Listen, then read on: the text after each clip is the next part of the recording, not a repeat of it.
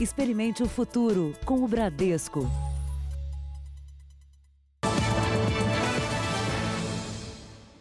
Olá, boa noite para você. Boa noite. Médicos e enfermeiros também viram pacientes durante a pandemia de coronavírus. Estão mais expostos.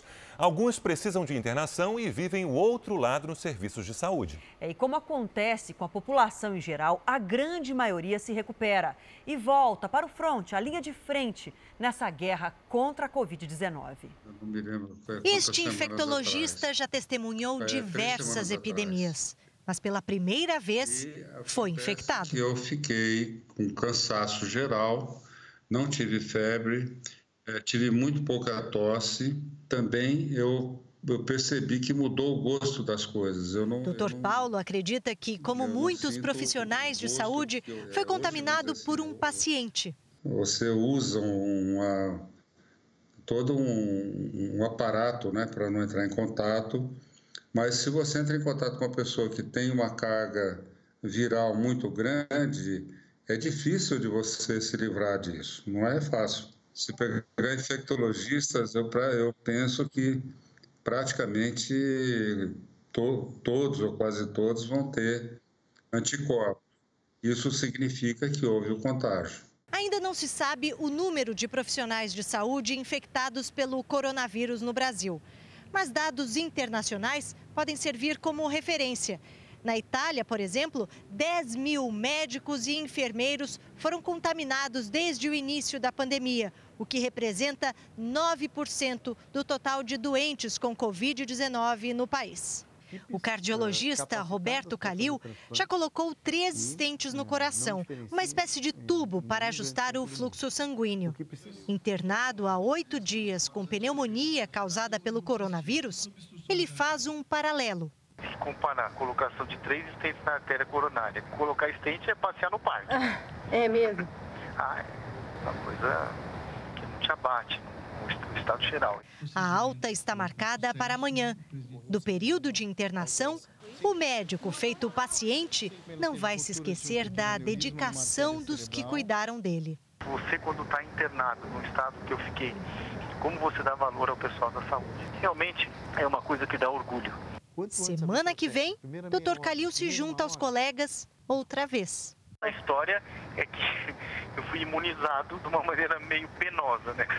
Uma vacina forçada, né? O que eu mais quero é na semana que vem estar na linha de frente de novo. Mais na frente ainda do que eu já estava, porque agora estou imunizado. Veja agora outros destaques do dia. País registra 13.700 casos da Covid-19. Auxílio de emergência começa a ser pago na quinta-feira. Justiça manda usar fundo partidário e eleitoral no combate à pandemia. China registra primeiro dia sem mortes pelo coronavírus. Ronaldinho Gaúcho paga fiança e vai para a prisão domiciliar no Paraguai.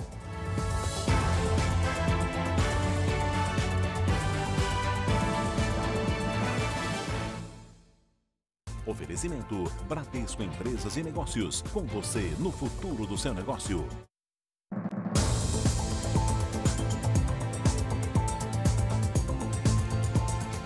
São muitas as recomendações em época de pandemia. Por orientação do Ministério da Saúde, é para usar máscaras caseiras para quem não é profissional de saúde. Que é o que a gente está fazendo aqui nos bastidores, só tira a máscara caseira para sentar na bancada, mas todos nós devemos ficar atentos à higienização adequada para evitar os riscos de contaminação.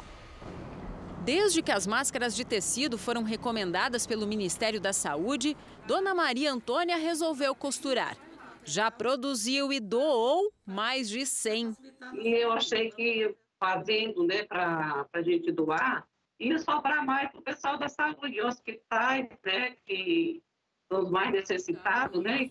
A máscara feita por ela já chega higienizada nas mãos de quem precisa, pronta para ser usada. A filha Luana é quem ajuda a lavar e passar. A máscara serve para diversos usos, para dar para usar muitas vezes, mas sempre lavar com sabão neutro e dar uma esterilizada passando a ferro no modo algodão. Está certo. Para as máscaras de tecido serem efetivas na prevenção do coronavírus, precisam ser feitas corretamente e mantidas sempre limpas. Três tipos de tecido são os mais recomendados: algodão, tricoline e TNT. A máscara funciona como uma barreira física ao vírus e por isso deve ser assim, dupla face, com duas camadas de tecido. E é bastante importante ficar atento ao tempo de uso, por no máximo duas horas, ou até sentir que a máscara está úmida. Depois disso, tem de trocar. A mesma máscara só pode ser usada novamente depois de higienizada. Esta enfermeira recomenda deixá-la de molho numa solução de água e hipoclorito entre 10 e 20 minutos. Passar a máscara com ferro elétrico não é obrigatório, mas ajuda a eliminar qualquer rastro de vírus e bactérias. O ideal é colocá-la num saco plástico para mantê-la protegida até o próximo uso. 50 vezes a medida de água. Então, se você pega 10 ml de hipoclorito, você põe 500 ml de água deixa de molho por de 10 a 20 minutos e depois você é, lava com água e sabão. Atenção às máscaras descartáveis. Não devem ser lavadas nem reutilizadas. Outro alerta importante: a mesma máscara deve ser usada por uma única pessoa, mesmo depois de higienizada. E quem usa é quem deve lavar. Se eu utilizei a máscara, eu vou fazer a lavagem dessa máscara para você não contaminar outras pessoas. É isso aí. A Feira Livre mudou, viu? Para tentar diminuir o prejuízo com as feiras que agora estão vazias, os comerciantes precisaram alterar a estratégia. Aquela gritaria dos feirantes foi substituída pelas mensagens de celular. Os pedidos são feitos online e entregues em casa. A feira de um jeito que a Sônia, dona de uma barraca, nunca tinha visto. Hoje você vem para a feira, às vezes a vontade de você desmontar e ir embora. Porque o pessoal não está vindo com medo, né? A rotina mudou muito. As barracas de pastel e caldo de cana que ficavam cheias não tem mais mesas e cadeiras. Só vendem para viagem. Para se cuidar e proteger os clientes, máscaras e álcool gel oferecido para quem vem comprar. Mas boa parte dos consumidores não tem aparecido mais por aqui. A dona Isaura só veio porque não tinha outro jeito. Eu não vim mais. Eu estou vindo hoje porque eu estava sem como é, comprar legume, pelo menos, e verdura. Os feirantes dizem que as vendas caíram muito, até 70%. Primeira semana ela caiu um pouco, a segunda ela caiu um pouco mais, ela veio caindo de 30% a 30% cada semana. Enquanto o movimento continua fraco aqui na rua, não dá para ficar parado. Muitos feirantes estão indo até os clientes. Quem ainda não fazia entregas Agora precisa oferecer essa alternativa. A Sônia, por exemplo, começou a usar as redes sociais para receber os pedidos. Ela e a filha organizam as encomendas e a Aline sai de carro para fazer as entregas. O serviço tem evitado uma queda maior nas vendas. A gente tem tido bastante pedidos e o freguês liga, manda mensagem, a gente passa o zap, manda mensagem. Aquilo que a gente não trabalha, a gente fornece dos amigos. A gente pega com os amigos e tenta fazer o melhor para os clientes. Com a barraca há 40 anos, o Sinésio é daqueles feirantes que tem amizade com os clientes. Não é a mesma coisa, claro. O cliente gosta de vir, gosta de ver. E o cliente que quando vem, ele vê, ele sempre compra mais do que aquilo que ele está imaginando. E na entrega não, na entrega ele, eu quero isso só, quero isso só e fica só naquilo, né? O que os funcionários mais fazem agora é preparar as entregas, que dobraram. Mas isso não é o suficiente para manter o faturamento de antes. Enquanto vai levando, do jeito possível, o Sinésio imagina o dia em que a feira vai voltar ao normal. Eu imagino muita gente na feira, gente batendo papo, conversando com a gente e contando essas histórias que nós vamos passar. No Rio de Janeiro, o governo anunciou novas medidas de enfrentamento ao coronavírus. Entre elas, flexibilizar a circulação em cidades onde não há casos da Covid-19 e uma nova política para estabelecimentos comerciais. Durante uma coletiva, o governador disse que deve estender a quarentena até o final de abril na maior parte do estado as escolas vão permanecer fechadas. Em comum acordo com a Federação das Indústrias do Rio, Wilson Witzel autorizou também em todo o estado o sistema delivery para o comércio. Lojas de todos os setores vão poder fazer o serviço de entrega direto na casa dos clientes. Como se fosse vender pela internet. Então não haverá é, aumento de funcionários nas lojas, não haverá abertura de loja, aglomeração. O governador Wilson Witzel também anunciou que nos municípios do estado onde não há casos confirmados da Covid-19, as medidas restritivas poderão ser flexibilizadas. A circulação dentro das cidades será permitida, mas sem aglomerações. Só estarão liberados os municípios que comprovarem ter uma barreira sanitária eficiente. De acordo com o decreto, inicialmente 30 cidades terão a movimentação flexibilizada, mas os moradores não poderão fazer visitas aos municípios vizinhos. Vamos continuar mantendo essas barreiras nas cidades para evitar que as pessoas das áreas mais contaminadas tenham acesso ao norte e noroeste do estado. Olha que bacana, empresários brasileiros se uniram numa campanha para evitar uma das piores consequências dessa pandemia, que é o desemprego. Não demita, esse é o apelo para impedir as dispensas de funcionários em massa. Um compromisso que fortalece a parceria e a confiança entre patrões e empregados. De portas fechadas, o comércio pouco consegue vender. A indústria está longe de operar no máximo da capacidade. A tensão é geral incerteza para patrões e empregados. Mas a dificuldade também estimula ações. Este empresário tomou a iniciativa de criar o movimento Não Demita, um pacto para preservar empregos e evitar a demissão de milhares de trabalhadores. A página na internet faz uma convocação. Empresários, não demitam. Esta crise tem data para acabar. Os empresários têm a responsabilidade nesse momento uh, de, de, no mínimo, tomar conta das pessoas que, que constroem as empresas todos os dias, as, as pessoas com as quais a gente trabalha junto, uh, compartilhando o mesmo propósito. O Brasil tem hoje mais de 12 milhões de pessoas sem trabalho. E bem antes da pandemia do coronavírus começar, os números do desemprego já registravam um aumento em fevereiro. O movimento criado em São Paulo quer que os empresários assumam o compromisso de não demitir pelos próximos dois meses. As grandes empresas entendendo que elas terão que se sacrificar um pouco mais para não uh, destruir a cadeia produtiva, eu acho que a gente consegue se recuperar de uma maneira muito mais rápida daqui a seis meses, daqui a nove meses e tudo mais. Um dos maiores bancos do país também já se comprometeu. Os 100 mil funcionários do Bradesco poderão atravessar essa fase sem demissões. A gente está falando de muitas famílias que são representadas é, é, é, nesse compromisso, e isso é um otimismo responsável de que as coisas vão melhorar. Esse papel social ele acaba tendo hoje é, nesse nosso cenário uma importância realmente muito significativa para que as pessoas possam ter claro que o amanhã existe, ele está aqui e ele virá com uma proporção muito grande de é, renovações que nós teremos, certamente. Para a diretora executiva da instituição, tanto empregados como patrões vão sofrer, mas sairão fortalecidos. A gente pode deixar claro essa importância de que absolutamente todos nós temos um papel social a ser é, é, é, ocupado, e isso faz de uma maneira muito clara que a nossa consciência cidadã ela se torne cada vez mais ampla e coletiva. Eu acho que esse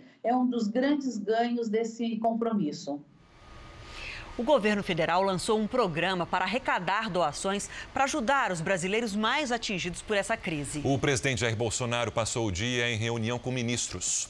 De manhã, na saída do Palácio da Alvorada, o presidente Jair Bolsonaro evitou os jornalistas, mas falou com apoiadores. Na conversa informal, o presidente tomou cuidado com temas polêmicos. Não respondeu se pensava em baixar um decreto para determinar a abertura do comércio, mesmo contra a vontade de alguns governadores e críticas de parlamentares. Há possibilidade de fazer um decreto para poder voltar a funcionar os comércios, todo governador coloca o seu. Há possibilidade de senhor intervir nisso aí?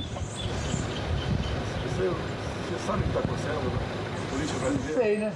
Você sabe, meu presidente, você sabe o que representa uma resposta para você agora. Chamaram a atenção também os gritos pela demissão do ministro da Saúde, Luiz Henrique Mandetta. Bora, Mandetta! Bora, Mandetta! Bora, Mandetta!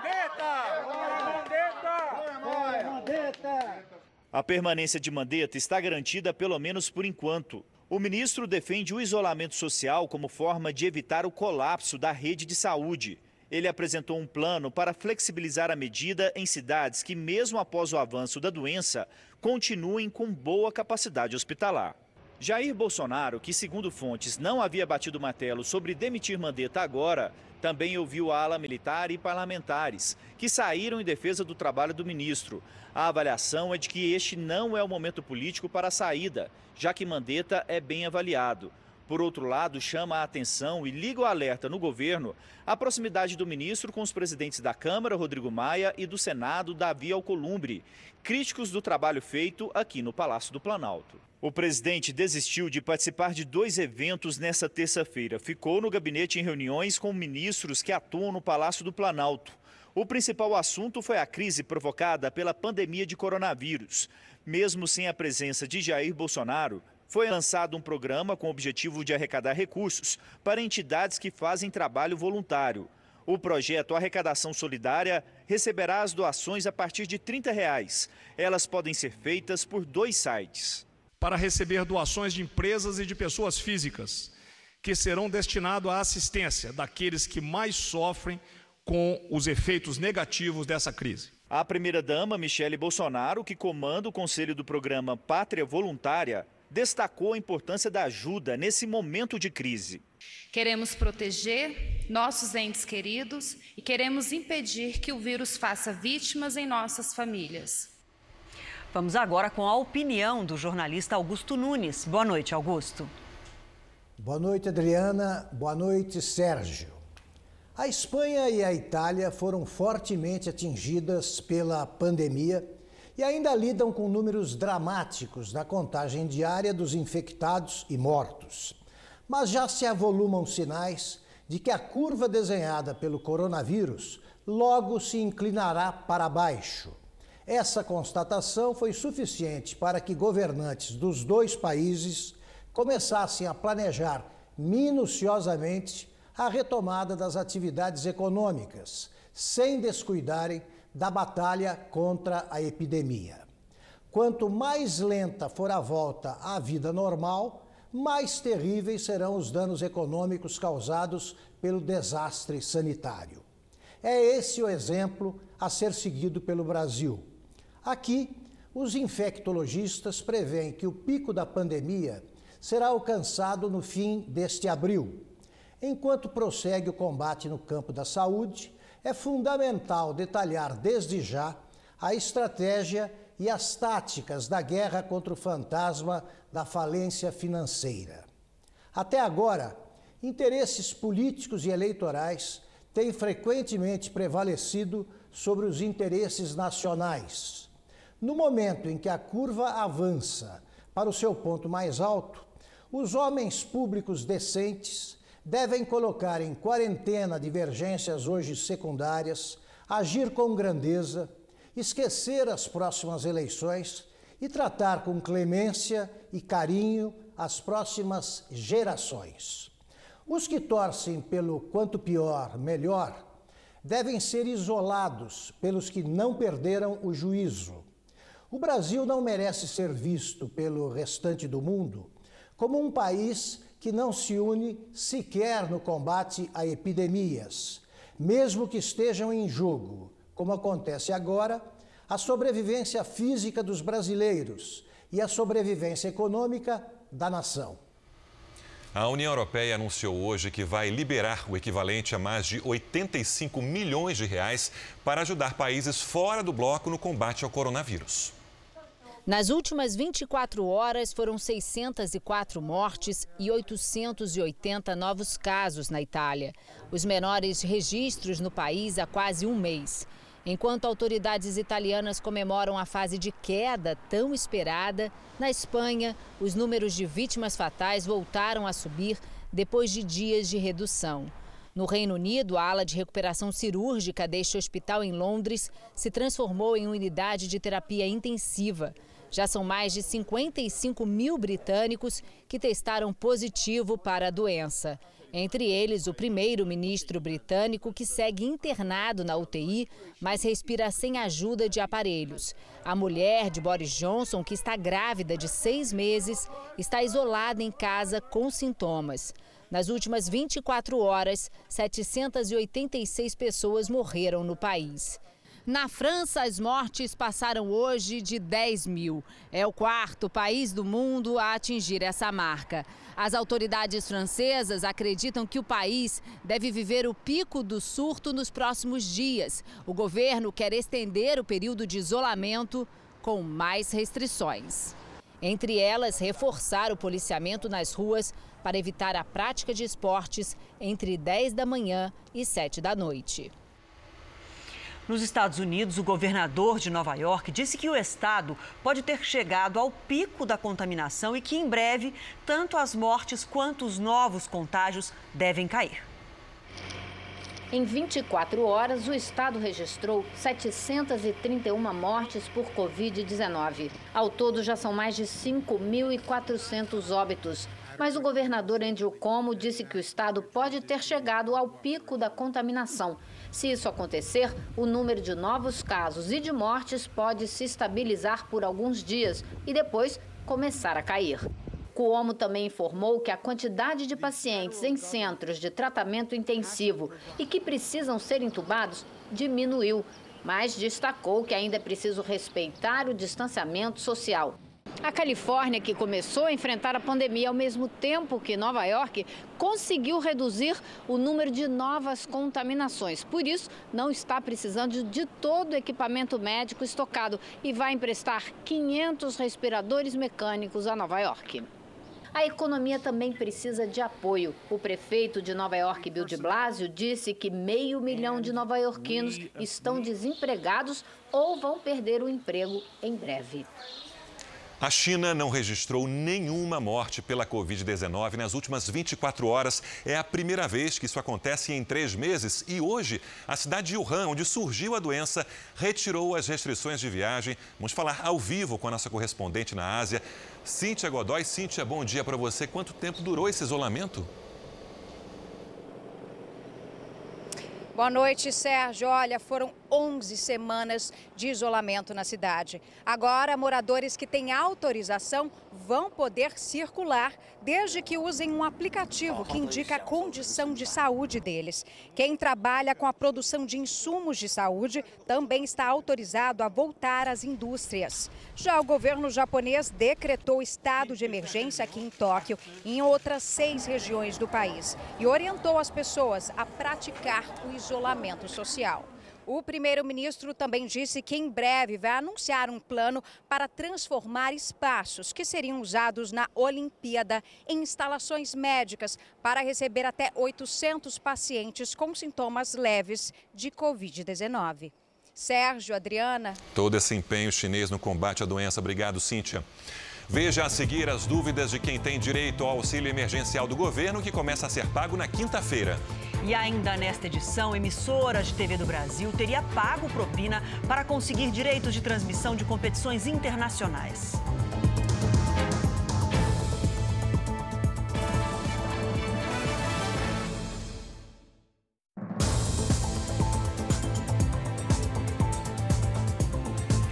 Estamos de volta com o Jornal da Record e agora vamos atualizar as informações sobre o coronavírus no Brasil. Brasil, confere comigo aqui, olha, pela primeira vez, o número de mortes de um dia para o outro passou de 100. Foram 114 registros de mortes entre ontem e hoje aqui no país. São agora no total 667 mortes e 13.717 casos confirmados da Covid-19. São Paulo segue como o estado com maior número de casos, 5.682 e 371 mortes. O Rio de Janeiro e o Ceará são os outros dois estados com mais de mil casos confirmados até o momento.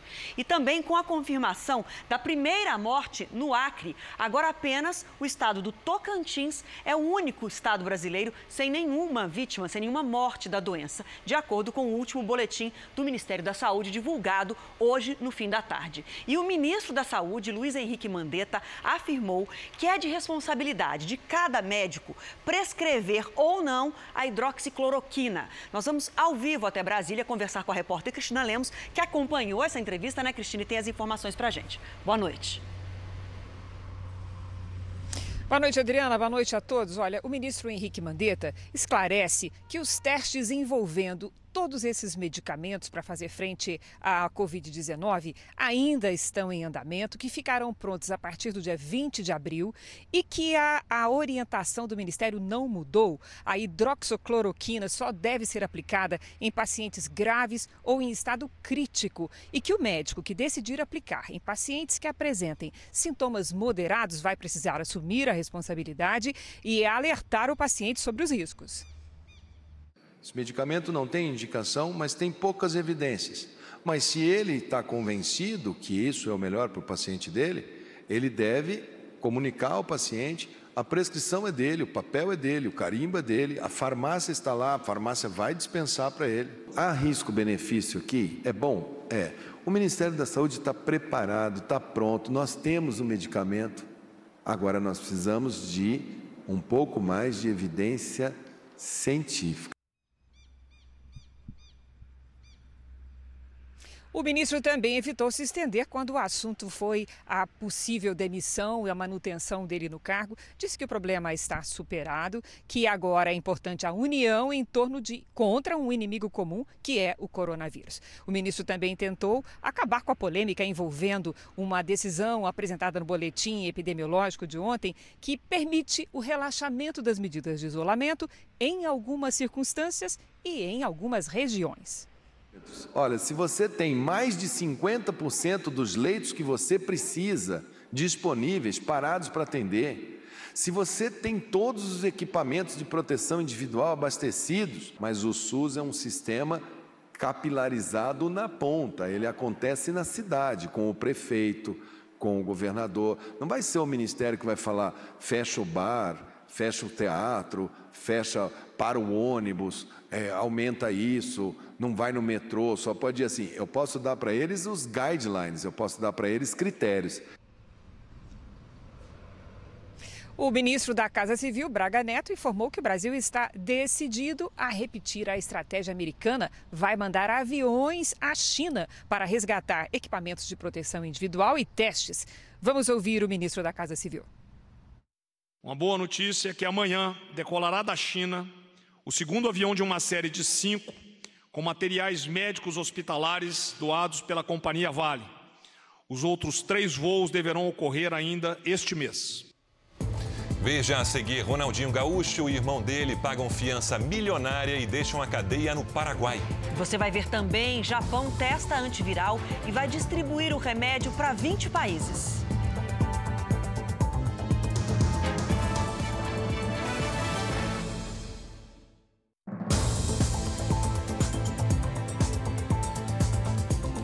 Aquelas três parcelas do auxílio emergencial no valor de 600 reais por mês vão começar a ser pagas na próxima quinta-feira. O calendário dos pagamentos e também as formas de cadastramento disponíveis foram divulgados hoje. O aplicativo recebeu 10 milhões de cadastros em apenas seis horas. A previsão é terminar o dia com 20 milhões. O presidente da Caixa chegou a se desculpar pela lentidão do sistema hoje, dia do lançamento. O governo estima que atenderá cerca de 30 milhões de pessoas. Vamos atingir dezenas de milhões de brasileiros que estavam à margem da sociedade financeira. Os brasileiros terão o depósito nas suas contas muito rápido dois, dois pagamentos ainda esse mês. Serão quase 100 bilhões de reais para atender aos grupos beneficiados. Terão direito de receber os 600 reais durante três meses microempreendedores individuais, contribuintes individuais do INSS e trabalhadores informais. Mães solteiras receberão o dobro, 1.200 reais. Pessoas atendidas pelo Bolsa Família receberão apenas um benefício, automaticamente o valor que for mais vantajoso. Para receber os valores, é necessário ser maior de 18 anos, não ter emprego formal, não receber seguro-desemprego ou outro benefício, a não ser o Bolsa Família. Ter renda familiar mensal de até três salários mínimos, pouco mais de 3 mil reais. Aqueles que estão no cadastro único, estejam, sejam ou não sejam beneficiários do Bolsa Família, automaticamente a DataPrev vai fazer a análise se eles têm ou não têm o direito, se o é reconhecido esse direito e passar essa informação para a Caixa Econômica. Todos aqueles inscritos no cadastro único, não há necessidade de fazer qualquer requerimento. Para quem está no cadastro único, a primeira parcela será em até 48 horas. Para quem se cadastrou no aplicativo, a primeira parcela será paga em 14 de abril. Para todos, a segunda parcela será paga entre 27 e 30 de abril, conforme o mês de nascimento. A terceira e última parcela será paga entre os dias 26 e 29 de maio para todos os atendidos. Para receber o benefício, o CPF precisa estar em dia. Caso não esteja, é necessário procurar a Receita Federal o mais rápido possível para regularizar. A maior parte dos pagamentos será feita nas contas que os beneficiários já mantêm em qualquer banco. O governo fez um acordo com os bancos para que não haja descontos sobre o valor do benefício, mesmo que a conta esteja negativa. Quem não tiver conta corrente poderá abrir uma poupança digital sem custo.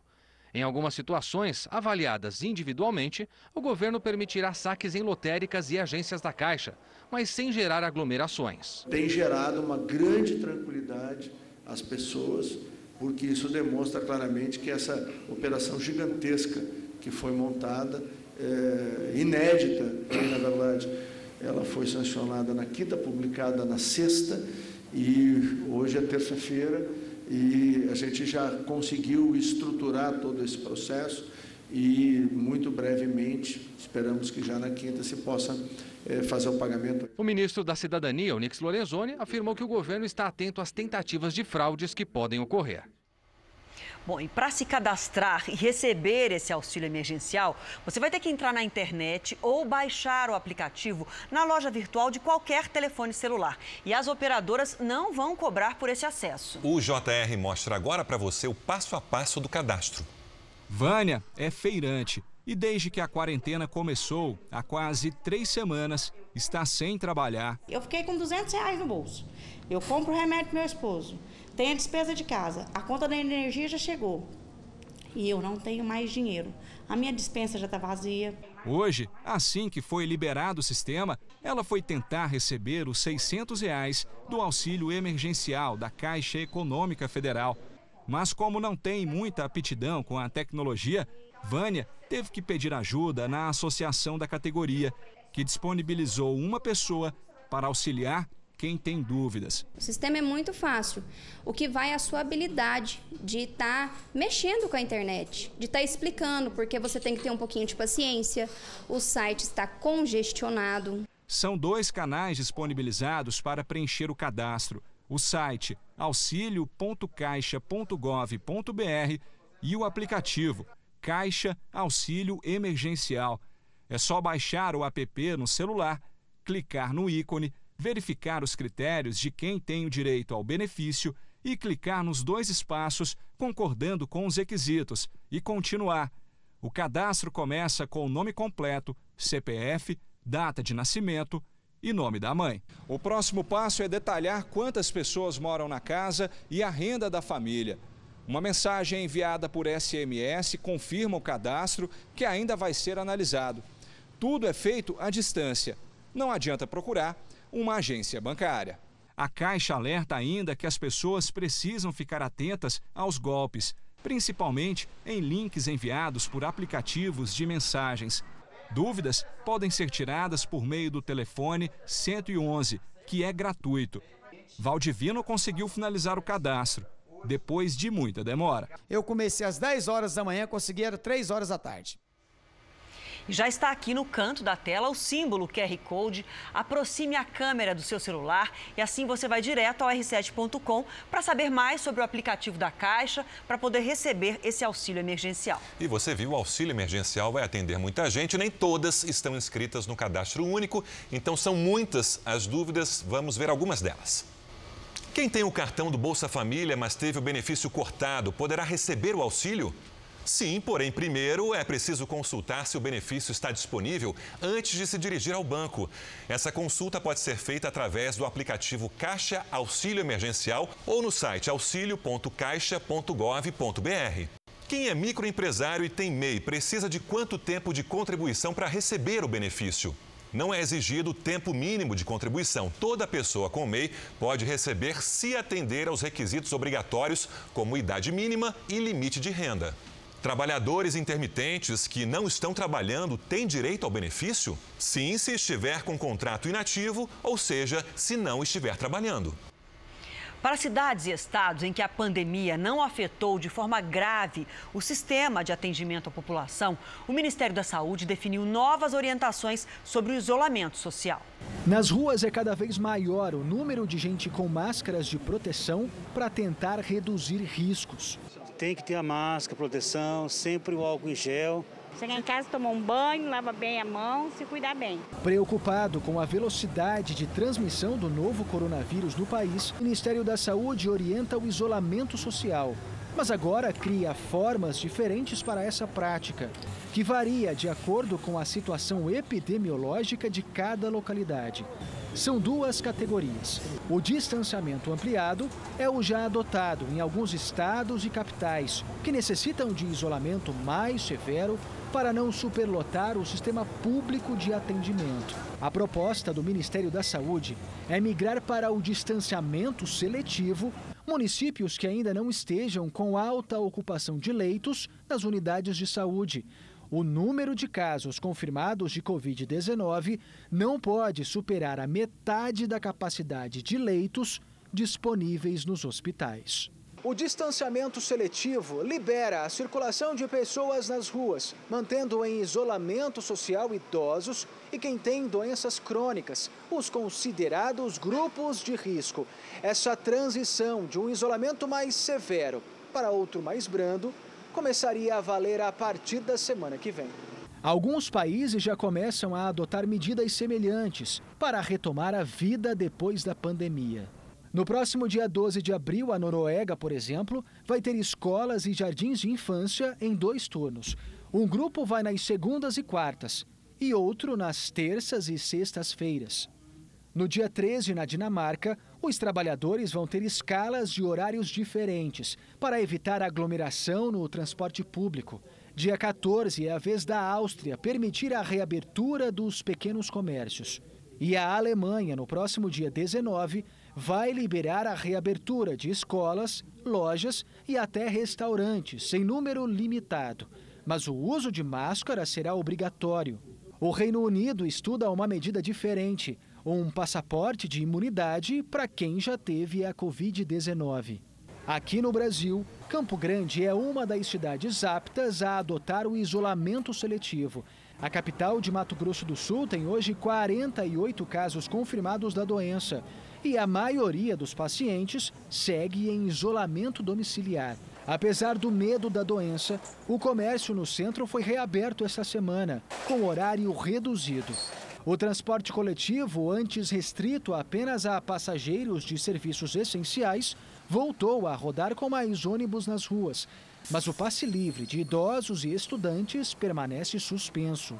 Para esta infectologista, a transição do isolamento social é o caminho para voltar à normalidade, mas sem deixar de lado cuidados básicos de higiene e proteção.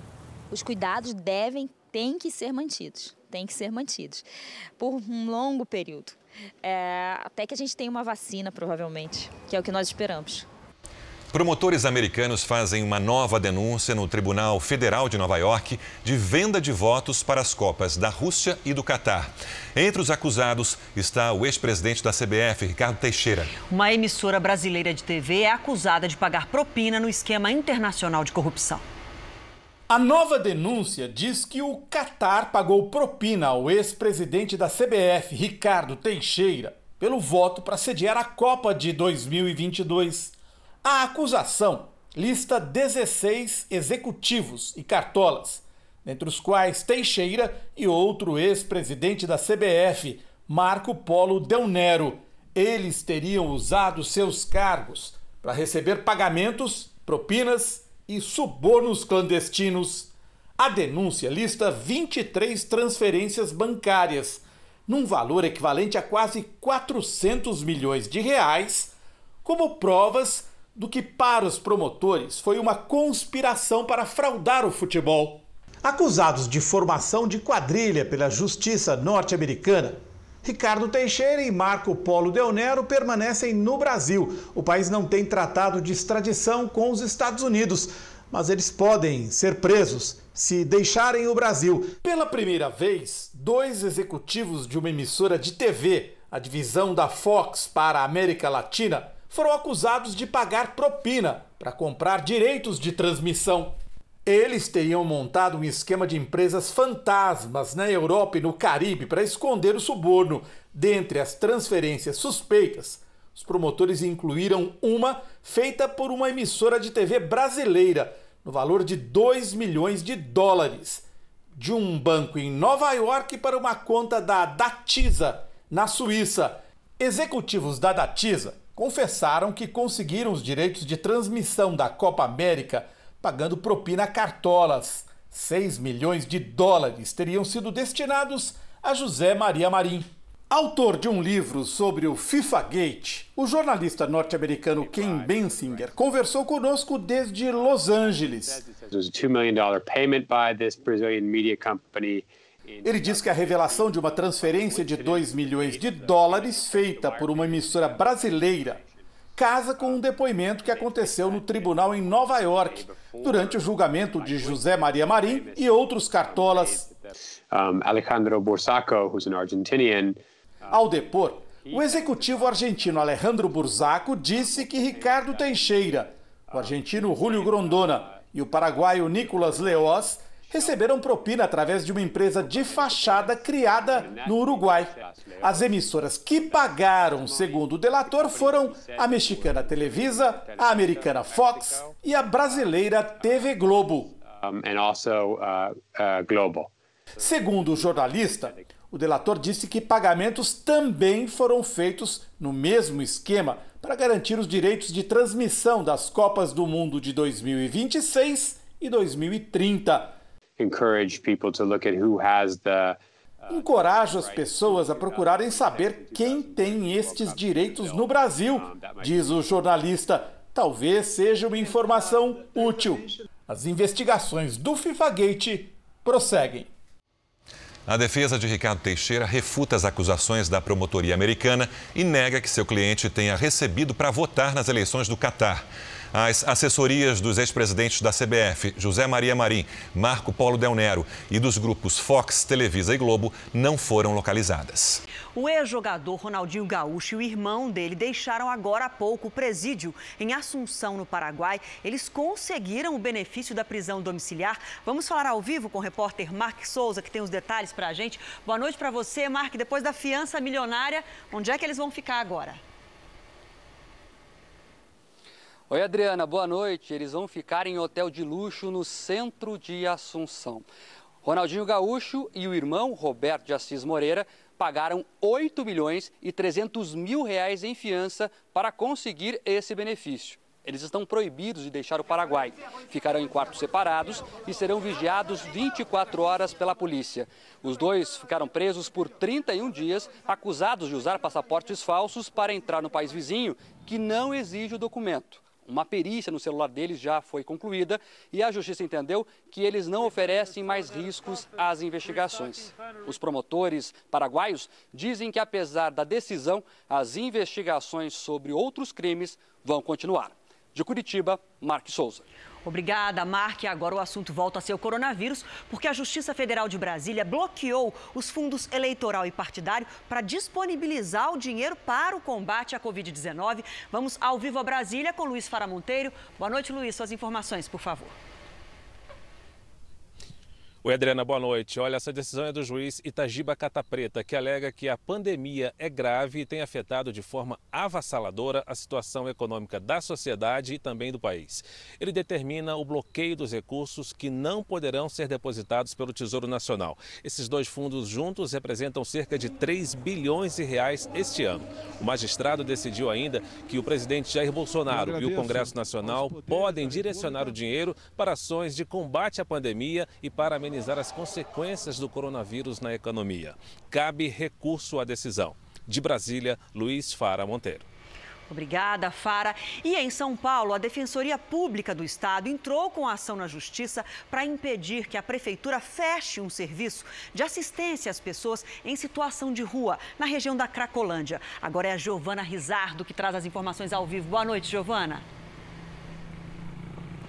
Adriana, boa noite para você, boa noite para todo mundo. A Defensoria pede que está marcada para amanhã cedo, ali na região da Cracolândia, uma operação da Prefeitura de São Paulo. E, segundo o documento, Adriana, diz que essa ação poderia implicar no fechamento do único lugar que oferece assistência como água, alimentação e banheiros para as pessoas em situação de rua. Esse programa atende todos os dias. A Defensoria a, Pública né, diz que todos os dias são 300 pessoas pessoas que são atendidas. E no meio dessa pandemia, dessa pandemia, aliás, não seria o momento para fechamento do lugar. Na ação, a Defensoria pede que o serviço seja mantido, pelo menos até que a situação do país volte à normalidade no caso da saúde. A Prefeitura não sabe, diz que não vai responder se sim ou se não para o fechamento, então. Adriana, Sérgio. Obrigada, Giovana. Vamos para o Mapa Tempo agora. Lidiane já está aqui. Boa noite, Lid. Porque hoje cedo, várias cidades do Rio Grande do Sul registraram a menor temperatura do ano. E esse frio vai aumentar, Lid? Ó, oh, vou te responder de mãos nos bolsos, viu, Adriana? Boa noite para você, para quem nos acompanha aí do outro lado. Pode sim. Inclusive, amanhã as temperaturas ficam ainda mais baixas, com chance de geada no Rio Grande do Sul e em Santa Catarina. Nas Serras Gaúcha e Catarinense, mínima abaixo de 2 graus. No interior do Paraná, faz 6. No sul de Minas, 10. E no interior de Mato Grosso do Sul, 11 graus. Agora a gente tem amanhã a super lua rosa, que é quando a lua está cheia e mais pertinho da Terra. Só que grande parte do sudeste aqui está com o céu encoberto. Vamos perder o espetáculo? Vai. Por hoje sim, viu? Hoje já tem superlua, mas ah, é hoje é, já. É, a partir de hoje. Mas isso segue até quinta-feira e vai melhorar a partir de amanhã. Amanhã o tempo fica firme no sul, em grande parte de Mato Grosso do Sul, interior de São Paulo e da Bahia até Pernambuco. Nas outras regiões chove à tarde e à noite vai dar para ver a lua. Apenas nas áreas mais escuras que pegam aí o leste de São Paulo, o Rio de Janeiro e também o sul de Minas é que as nuvens vão atrapalhar. Tem chance de chuva forte no norte de Minas e também em Goiás. Em Porto Velho e em Manaus, sol chuva com máxima de 31 graus. Em Aracaju, 32 graus com sol.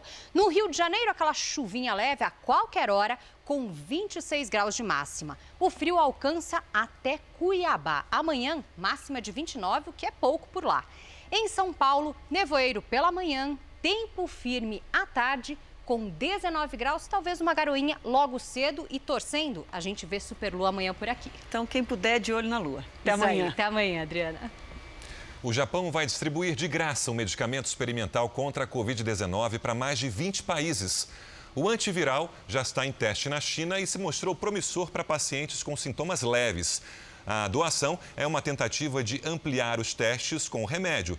O governo japonês planeja aumentar o estoque do produto para tratar 2 milhões de pessoas.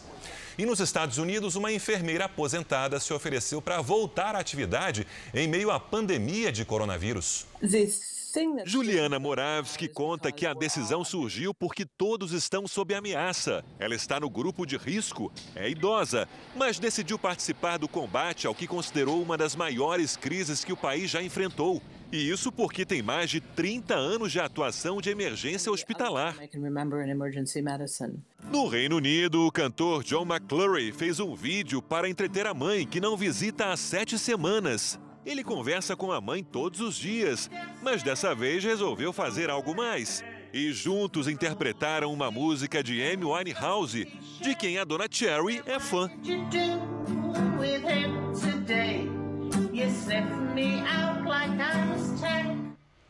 Adorei. Gostei também. Melhor do que eu cantando. E olha, uma boa notícia vinda da Itália. Uma senhora de 104 anos se tornou a pessoa mais velha a se recuperar da Covid-19. Ada Zanusso, moradora do norte da Itália, já havia vencido a pandemia de gripe espanhola há 100 anos. Ela teve alta e agora se tornou um exemplo de esperança para todo mundo. O Jornal da Record termina com esse símbolo de vitória. E à meia-noite e meia tem mais Jornal da Record. Fique agora com a novela Amor Sem Igual. A gente volta a se encontrar amanhã aqui no JR. Até lá. Boa noite e até amanhã.